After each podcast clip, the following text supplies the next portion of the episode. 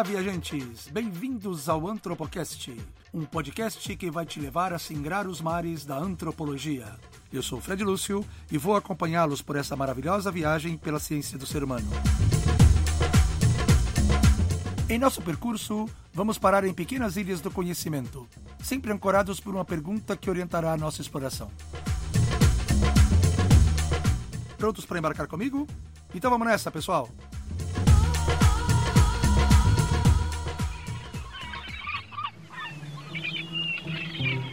As múltiplas faces da antropologia. Antropologia física ou biológica?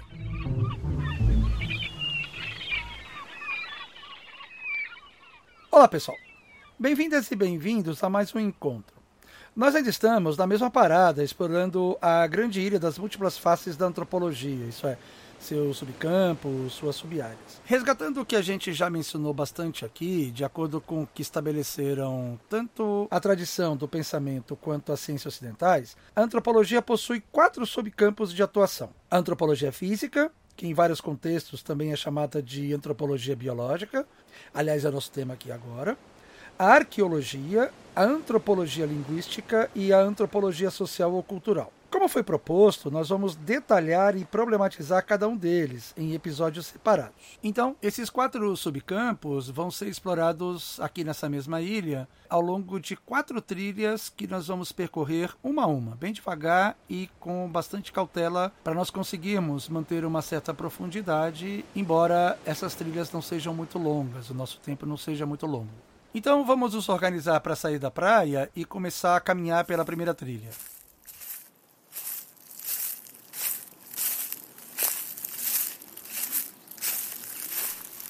Ah, pessoal, eu esqueci de avisar. Como vocês estão percebendo, a gente está entrando numa floresta e um, um, pouco densa.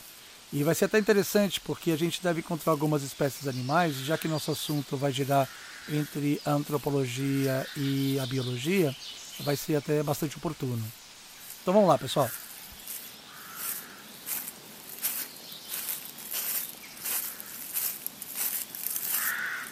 Nessa trilha que nós estamos começando a percorrer agora, nós vamos explorar então o primeiro subcampo, que é a antropologia física ou antropologia biológica. Se você se lembra dos últimos episódios, eu mencionei o fato de que no desenvolvimento do pensamento ocidental, diferentemente dos estudos filosóficos sobre a condição humana, os primeiros estudos que podem ser chamados de científicos sobre o fenômeno humano estiveram concentrados na sua dimensão animal, ou na sua dimensão natural, se vocês preferirem. Por isso, esses estudos se situavam nas chamadas ciências da natureza. Pessoal, eu quero insistir muito nesse ponto. Vamos entender o adjetivo científico aqui no seu sentido moderno, com todas as características que a ciência evoca, e sobre as quais a gente já conversou bastante. Quais são elas? Ter um objeto definido, ter um método próprio e que é validado por uma comunidade de especialistas, e o conhecimento produzido precisa ser ancorado na realidade, e ele pode e deve ser demonstrado, comprovado. Não basta, como as posturas dogmáticas, afirmar verdades, é preciso demonstrá-las, seja de forma empírica ou lógica. Aqui eu quero também ressaltar um ponto importante, porque muitos dos meus alunos entendem que demonstração é apenas empírica, quando na verdade a base de toda demonstração é lógica. Por exemplo, a matemática, ela é uma ciência abstrata, as demonstrações matemáticas são lógicas. O que a gente faz com as situações concretas, que geralmente a gente vê nas aulas de matemática, são exemplos, mas não são demonstrações. E até a gente pode usar a empiria para demonstrar, mas ela só vai ter validade se for lógica. Assim como é, por exemplo, a ciência jurídica. Por isso que os estudantes de direito sempre investem muito tempo na sua formação, aprendendo aí questões relacionadas à argumentação, à lógica, ao raciocínio, porque a ciência jurídica é uma ciência eminentemente lógica. Então guardem isso, demonstração não é apenas empírica, a demonstração precisa ser abstrata, precisa ser lógica também. Então, retomando a linha de raciocínio. Foi com o Renascimento, e mais fortemente com o Iluminismo, que começou a ser consolidada na tradição ocidental a perspectiva de que os fenômenos humanos transcendem muito essa sua dimensão animal. Nós não somos meramente animais. E por causa disso, eles precisariam ser estudados sob outra ótica, sob outras perspectivas. E foi assim como a gente viu que surgiram as ciências humanas, e entre elas a antropologia. No entanto, uma vez que foram as ciências naturais aquelas que se firmaram como modelo do fazer científico, foi este campo que estabeleceu os protocolos que se tornaram praticamente imperativos no modo de fazer ciência. Isso aconteceu na virada do século XVIII para o XIX. Nas ciências humanas, esse modelo de fazer científico se chamou positivismo, o que é bastante tematizado, por exemplo, nas aulas de sociologia. É muito menos tematizado quando a gente fala de antropologia, por exemplo. Mas é preciso entender o positivismo como um modelo de pensamento científico para as ciências humanas, inspirado totalmente e orientado pelas ciências naturais, pelos protocolos das ciências naturais, melhor dizendo. Então, pessoal, essa abordagem dos estudos sobre o ser humano pelo viés das ciências naturais se tornou extremamente forte e não era nada fácil redirecioná-la, reorientá-la. Menos ainda repensá-la, propondo formas radicalmente diferentes de fazer ciência. Foi por isso que, no momento em que se começa a enfatizar essa necessidade de construir uma ciência do ser humano, mas ao mesmo tempo já estava consolidado e era muito forte a perspectiva de focar os fenômenos humanos pelo recorte das ciências naturais, é que a chamada antropologia física se constituiu. Ela foi um dos subcampos mais fortes dos estudos sobre o ser humano, ou seja, dos estudos da antropologia, desde o século XIX. Na verdade, durante muitas décadas, foi ela que se firmou como principal referência da antropologia que estava surgindo na época. Os estudos sobre cultura, sobre as realizações humanas, até como havia proposto Kant, ainda eram bastante incipientes e ainda não eram considerados totalmente científicos. Isso levou bastante tempo, quase praticamente todo o século XIX, para acontecer. Como a gente vai ver na sequência da nossa conversa, muito embora os estudos sobre a produção cultural, linguística, arqueologia, história, cultura, etc., né, também já estivessem se firmando, a gente viu isso né, com relação ao momento iluminista do século XVIII, mas o fato é que esse modelo positivista de pensar a ciência, e que já estava fortemente enraizado e consolidado na antropologia física ou biológica, isso acabou se firmando com raízes muito profundas e muito fortes. Eu acho que todo mundo está familiarizado, por exemplo, com alguns chavões e clichês relacionados a essa área de investigação da antropologia. Isso vai desde a imagem de pesquisadores de campo, fazendo escavações, buscando achados de ossos de ancestrais humanos, e que de quebra se confunde um pouco com a imagem do arqueólogo, né? A gente já falou em outra ocasião, mas é sempre bom retomar que sempre a gente ouve alguma referência nesse sentido ao personagem Indiana Jones que é uma mescla né, entre arqueólogo e antropólogo. Ele era arqueólogo, mas a aparência que o filme passa para a gente é também um pouco desse antropólogo que pesquisa os nossos ancestrais humanos.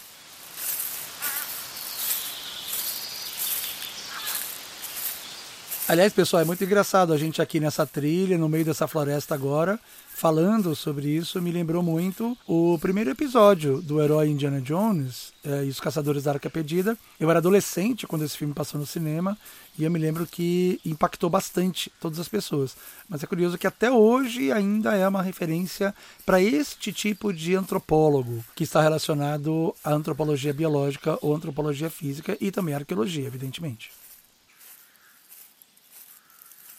Então, esse é um ponto importante dessa abordagem da antropologia física. Os antropólogos que estudam o ser humano dentro desse processo da cadeia evolutiva. E aí entra um outro aspecto dessa antropologia, que é a tentativa de explicar comportamentos humanos com base no estudo do comportamento de, das demais espécies de primatas contemporâneos, não necessariamente aqueles que nos antecederam na escala evolutiva, mas aqueles que estão hoje convivendo conosco. Como, repetindo, o caso dos chimpanzés, dos orangotangos, dos gorilas, dessas espécies de primatas contemporâneos. Esse paralelo né, entre nós, seres humanos, e os nossos primos, os macacos, os primatas, os nossos ancestrais mais imediatos. Falar nisso, só eles aí, ó. E aí tem um aspecto importante que a gente não pode perder de vista, que esses macacos, eles são considerados pelos biólogos na escala evolutiva como superiores, nesse sentido, os mais próximos dos seres humanos. Aliás, é até curioso que em inglês existe uma sutileza na distinção entre palavra, as palavras monkey e ape. Monkey se refere aos miquinhos, aos macaquinhos pequenos que pulam nas árvores, que têm cauda, que têm rabo, enquanto apes é o termo usado para macacos mais assemelhados aos seres humanos, os macacos sem rabo. Esses aí sobre os quais falamos agora há pouco. Por isso que o filme, a ficção científica, se chama Planet of Apes e não Planet of Monkeys. É desse tipo de macaco que se está falando e vocês podem observar que os personagens no filme são esses tipos de macacos. Isso, claro, se tornou ainda mais imperativo a partir da consagração da teoria evolucionista do século XIX que colocava definitivamente a condição humana dentro da cadeia dos, das demais formas de vida animal. O fato de passarmos a ser considerados como animais, por exemplo, e não como criados à semelhança da excelência divina, nos colocou mais fortemente ainda dentro deste rol dos objetos das ciências naturais. A gente pode somar a isso o fato de que essa área da antropologia consolidou no imaginário popular uma imagem do antropólogo e da antropologia até hoje, em pleno século XXI, que é difícil de ressignificar a do antropólogo como pesquisador que lida com escavações, ossos e estuda primatas e vive do passado.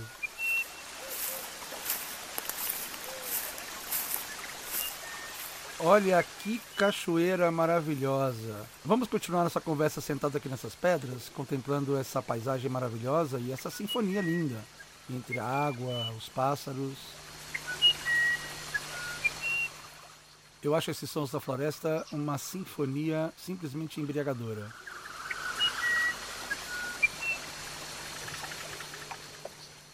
Vamos continuar então o nosso papo.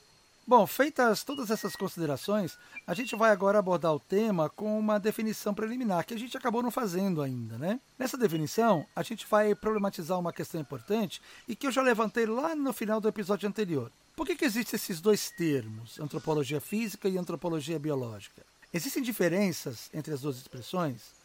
Caso essas diferenças existam, quais seriam elas? Bom, que as duas expressões sejam usadas simultaneamente na atualidade, não há a menor dúvida. Basta nós olharmos dois indicadores bem concretos. Um é a quantidade de publicações na área de antropologia, especialmente em língua inglesa, e que se filiam a um ou a outro termo. O segundo é a existência de associações científicas com os dois nomes. Vejam vocês que aquela questão da institucionalização da ciência em sociedades científicas tem uma importância também nisso, na definição e no reconhecimento de alguns subcampos dentro de um campo maior de conhecimento. Eu vou citar aqui alguns exemplos. Uma das mais importantes do mundo na área de antropologia física é a American Association of Physical Anthropologists. Ela é uma das mais antigas do mundo, foi fundada em 1930. Do outro lado, no campo da antropologia biológica, nós temos a seção de antropologia biológica da American Anthropological Association, aquela que eu já mencionei aqui como sendo uma das mais importantes associações científicas de antropologia do mundo. E nós temos também a Babal, é, o nome é engraçado mesmo, Babal, que é a British Association for Biological Anthropology and Osteoarchaeology. Traduzindo, é a Associação Britânica para Antropologia Biológica e Osteoarqueologia. Olha que nome. Osteoarqueologia se refere à arqueologia de ossos. Veja como é interessante que a especialidade é tão importante na antropologia que merece até um nome bem específico e chique, né? A questão da diferença no nome pode ser tida como mais um elemento que indica, de uma certa maneira, aquelas disputas científicas sobre as quais eu me referi no episódio sobre a formação das sociedades científicas. Mas também ela pode expressar alguma sutileza na distinção entre os dois campos, que, se não existia no século XIX, passou a se construir e a se institucionalizar no século XX. A rigor, praticamente a totalidade dos manuais introdutórios de antropologia igual aos dois termos. Mas eu considerei relevante fazer essa distinção na medida que a gente tem esses indicadores concretos que eu apontei para vocês. Fora os manuais introdutórios de antropologia, que, como eu disse, iguala todas, dependendo da tradição do pensamento antropológico, nos livros mais especializados, a gente pode encontrar ora uma identificação, ora uma distinção entre essas duas expressões. O fato, pessoal, é que no século XIX, a chamada antropologia física ela era tida como a única forma de antropologia científica, no sentido estrito do termo. Como a gente já viu, ela era vinculada às ciências naturais e se preocupava em investigar as relações entre características biológicas e o comportamento dos seres humanos. Um outro núcleo importante das suas investigações, e pelo qual ela se tornou amplamente conhecida, eram os estudos a respeito dos nossos ancestrais mais remotos, os primeiros hominídeos, e como eu comentei agora há pouco, foi a partir da consagração da teoria da evolução no século XIX que esse subcampo da antropologia começou também a investigar os nossos parentes mais próximos, os primatas não humanos. Em síntese, a antropologia física pode ser tida como aquela antropologia que estuda, em linhas gerais, qual é o nosso lugar na cadeia evolutiva, desde os primórdios, quando surgiram os primeiros mamíferos, que remonta cerca de 20, 30 milhões de anos, passando pelos antigos hominídeos, até compreender efetivamente qual é o nosso lugar na cadeia de vida do planeta. Relacionada a ela, passa a surgir uma especialização que em algumas comunidades científicas se consagrou com o termo antropologia biológica. E aí é que vem o segundo termo. Então a gente pode dizer que a chamada antropologia biológica ela é uma herdeira daquela ideia da antropologia física de que o estudo científico sobre o ser humano deve se concentrar sobre suas características animais. No entanto, diferentemente da medicina, que embora estude o ser humano sob esse mesmo prisma, mas se situa dentro do campo da biologia, o seu interesse se voltou mais para uma perspectiva comparativa dos aspectos físicos dos seres humanos ao longo da história, e também as comparações entre os diferentes tipos físicos do ser humano nas diferentes regiões do globo. Não foi por acaso que se tornou o campo da antropologia a desenvolver pesquisas sobre questões relativas às feições raciais. Vamos lembrar que raça, como conceito científico, foi uma invenção da biologia iluminista do século XVIII, mas que foi incorporada prontamente pela antropologia nascente do século XIX. A gente vai falar mais profundamente sobre isso quando nós discutirmos o problema do racismo científico. Então, resumindo, embora os manuais de antropologia tragam como sinônimos antropologia física e antropologia biológica, o que é referendado por muitas comunidades científicas, alguns grupos de antropólogos preferem manter a distinção entre os dois termos nessa pegada. Usar o termo antropologia física se refere mais aos estudos da nossa vinculação, passado e presente, na cadeia evolutiva e aos estudos entre as relações entre características biológicas e comportamentais, enquanto falar de antropologia biológica significa estar mais dentro dos estudos da diversidade dos tipos físicos humanos, que se convencionou chamar de raças, ou os tipos raciais, e suas eventuais relações com as distinções culturais. Daí, por exemplo, a criação da expressão determinismo biológico e não determinismo físico, por exemplo. Em todo caso, pessoal, se a gente quiser manter essa diferença, a gente precisa levar em conta que não se trata de uma distinção ontológica, de natureza, mas como toda classificação, ela ajuda a organizar melhor os estudos e os trabalhos sobre os aspectos físicos do ser humano e suas relações com comportamentos, com as variações culturais, com as diferenças entre as culturas.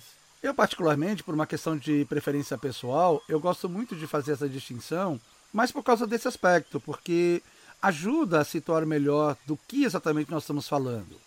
Então, se a gente vai falar de raça, das questões do determinismo racial, da diversidade física do ser humano, a gente está navegando aí no que, no que, boa parte dos antropólogos chamam de antropologia biológica. Embora eu repito, boa parte não vai fazer essa distinção.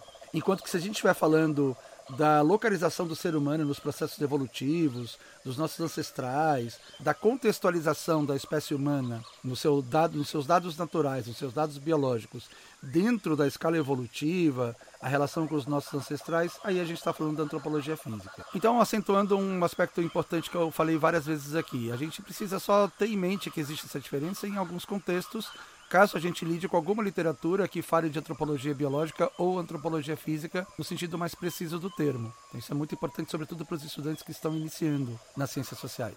Um outro aspecto que é importante a gente reter também do que eu já falei é que, vamos lembrar que no século XIX não havia muito essa distinção entre antropologia física e antropologia biológica, né? Isso veio a posterior, isso veio posteriormente. No século XIX, essas duas áreas eram basicamente a mesma e se falava predominantemente de uma antropologia física. Um dos aspectos mais importantes da gente reter também, pessoal, é que ao longo dos últimos 200 anos, esse campo da antropologia física se desenvolveu como uma disciplina independente da antropologia cultural ou social, ou seja, a tentativa de separar dos fenômenos humanos aqueles que são de natureza biológica e aqueles que são de natureza sociocultural. Muito embora estivesse sempre presente essa preocupação de manter um caráter interdisciplinar nas relações entre esses vários campos. Isso pode ser muito bem verificado, por exemplo, quando você pega os estudos das teorias ecológicas, e o lugar do ser humano em toda essa cadeia de ecologia que compõe o planeta, que hoje vem adquirindo uma importância cada vez maior por razões óbvias, né? A questão ambiental, a questão da sustentabilidade, o próprio conceito de antropoceno que surge a partir do século XX. Aliás, pessoal, me permitam fazer uma observação bacana. Esse conceito de antropoceno é um conceito que está sendo bastante difundido nas ciências contemporâneas, especialmente naqueles grupos de cientistas que trabalham mudança climática. Mas alguns antropólogos, como aqui no Brasil o professor Eduardo Viveiro de Castro, do Museu Nacional, que eu já mencionei em episódios lá atrás, também passaram a usar esse conceito. O que, que significa o antropoceno? Se vocês se lembram do sufixo seno, ele geralmente é usado para descrever eras geológicas que são períodos longos de alterações no planeta. E o antropoceno foi um conceito criado nos anos 80 por um biólogo americano chamado Eugene Stormer, mas ele foi popularizado por um químico holandês que se chama Paul Crutzen, que foi inclusive prêmio Nobel de Química. Esse conceito se refere a um novo intervalo de tempo geológico, né, nessa escala geológica oficial grande, que, que ainda não está firmado, mas é um conceito que está se consolidando. E muitos cientistas apostam que não demora muito ele vai se firmar, e que diz o seguinte: as alterações humanas provocadas especialmente a partir da Revolução Industrial foram, estão sendo tão determinantes na reconfiguração geológica do planeta, estaria inaugurando uma nova era geológica e por isso mereceria um termo novo, específico. E veja que nós estamos falando de era geológica, de alteração planetária, de alteração na configuração do próprio planeta Terra, e não apenas questões sociais, questões ligadas à relação do ser humano com o meio ambiente. É, isso, é, esse tema é tão importante que muito provavelmente eu vou dedicar um episódio lá na frente para a gente debatê-lo. Mas eu já queria chamar a atenção porque isso tem muito a ver com essa questão da localização do ser humano nessa escala evolutiva e do papel que nós temos nesse processo de evolução da vida e de transformação do planeta. Vejam que são temas bastante interessantes, importantíssimos na antropologia contemporânea e que estão relacionados com as questões trabalhadas pela antropologia física, que é pensar o homem como animal em última instância, pensar o homem dentro do quadro da natureza e do planeta em última instância. Dentro do cenário da antropologia, muitas vezes os, estu os estudos de antropologia física e, sobretudo, de antropologia biológica, as questões raciais, são muitas vezes menosprezados e mal interpretados. É preciso tomar um pouco de cuidado com isso. É muito comum a gente ver, por exemplo, os antropólogos que se dedicam ao estudo do comportamento, da cultura, menosprezar muito essa área. Aliás, um dado interessante é que existem muito menos antropólogos dedicados a esses estudos do que aos estudos de cultura e de sociedade. E o mais curioso também é que a maioria desses antropólogos que se dedicam a estudar essas questões da antropologia física contemporânea se localizam nos Estados Unidos. A gente quase não vê isso no Brasil, a gente quase não vê isso na França, por exemplo. Prova disso é a força que as associações científicas de antropologia física e antropologia biológica têm nesses países. Afinal de contas, os estudos modernos, sobretudo quando você pensa em termos de populações, de configurações genéticas, o auxílio que isso pode representar, por exemplo, para áreas como a medicina, para áreas como a nutrição, a compreensão da variação da dimensão biológica do ser humano pode ajudar em vários programas de caráter social, inclusive cultural. Então, os avanços modernos no campo da antropologia física e da antropologia biológica estão começando a superar certos preconceitos, certas barreiras e mostram que essa área tem uma contribuição muito grande grande a dar no estudo das sociedades das culturas humanas e que vai muito além daquela perspectiva rasa do determinismo biológico e das questões raciais. Pessoal, vamos levantar e vamos retornando para a praia para a gente poder continuar a nossa jornada. A gente vai batendo papo enquanto a gente caminha. Retomando a nossa linha de raciocínio, é fato que esse tipo de pesquisa ajuda bastante a explicar de forma mais ampla e completa o grande complexo do que significa ser humano. É, é, sempre bom a gente enfatizar isso. Nós não somos determinados pela natureza, pela biologia, mas nós também somos parte integrante da natureza e da grande cadeia de vida e dos seres que estão interagindo no planeta. Então, esse é um objetivo bem ambicioso e provavelmente a gente nunca vai atingi-lo na sua completude, mas as pesquisas nesse campo podem ajudar a compreender uma série de fenômenos que o ser humano produz e com os quais o ser humano está relacionado.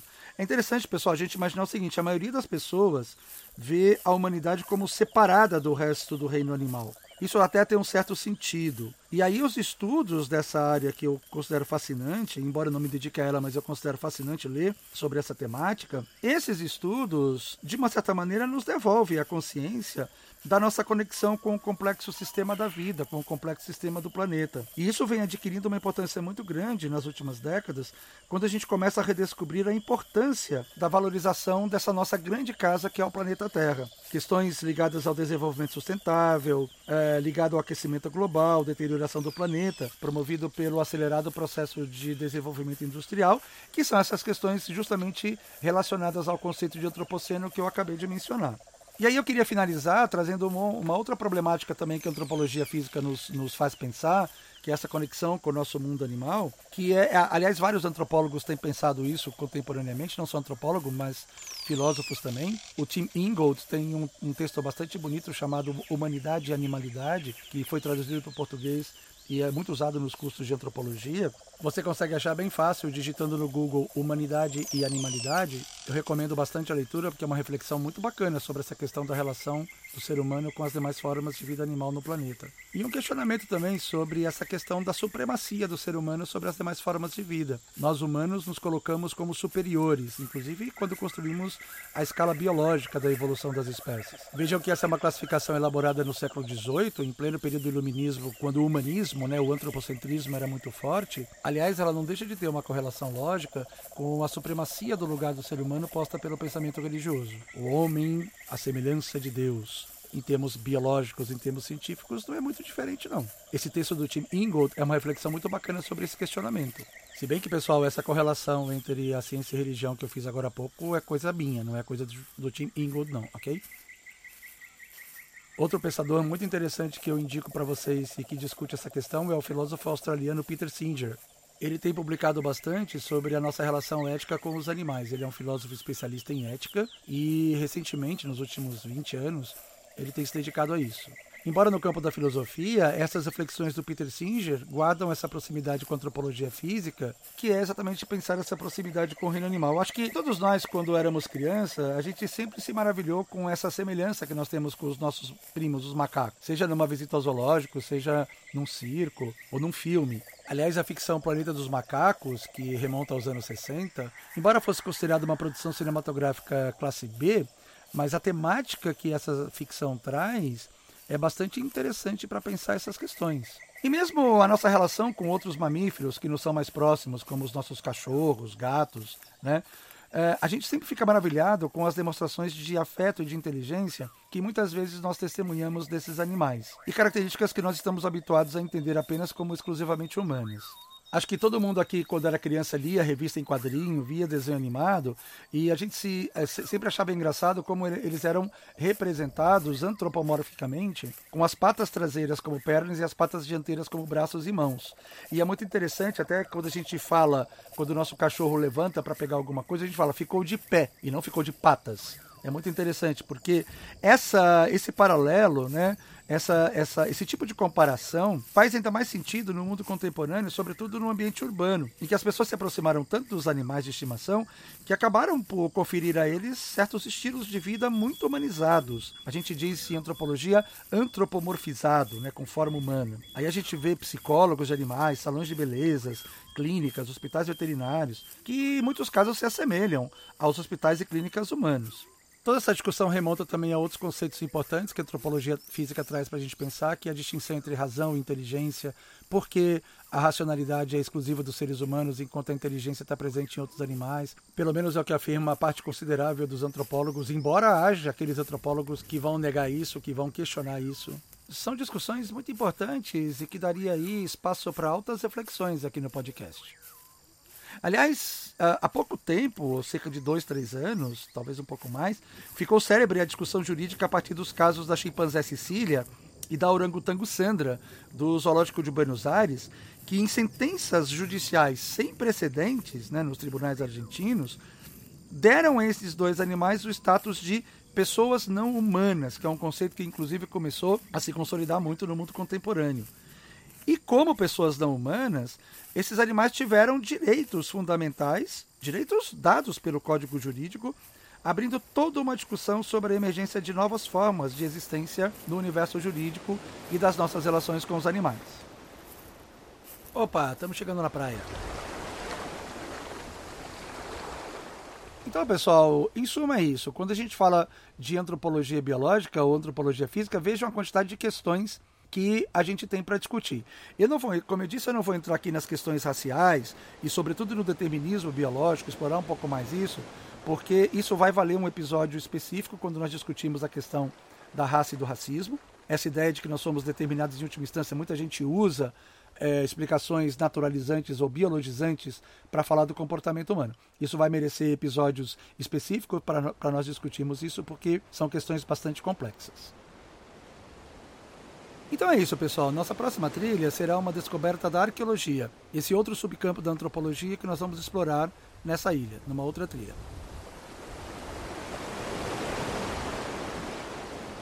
Então hoje a gente pernoita no barco para amanhã a gente se aventurar pela trilha da arqueologia. Vamos nessa, pessoal. Este foi o Antropocast, um podcast que é uma viagem pela antropologia. Eu sou Fred Lúcio, filósofo, antropólogo e professor universitário. Se você curtiu, siga-nos no Facebook e Instagram, Antropocast. E siga-nos também na sua plataforma de podcast e ajude-nos a divulgar em suas redes. Muito obrigado, pessoal, e até a próxima parada.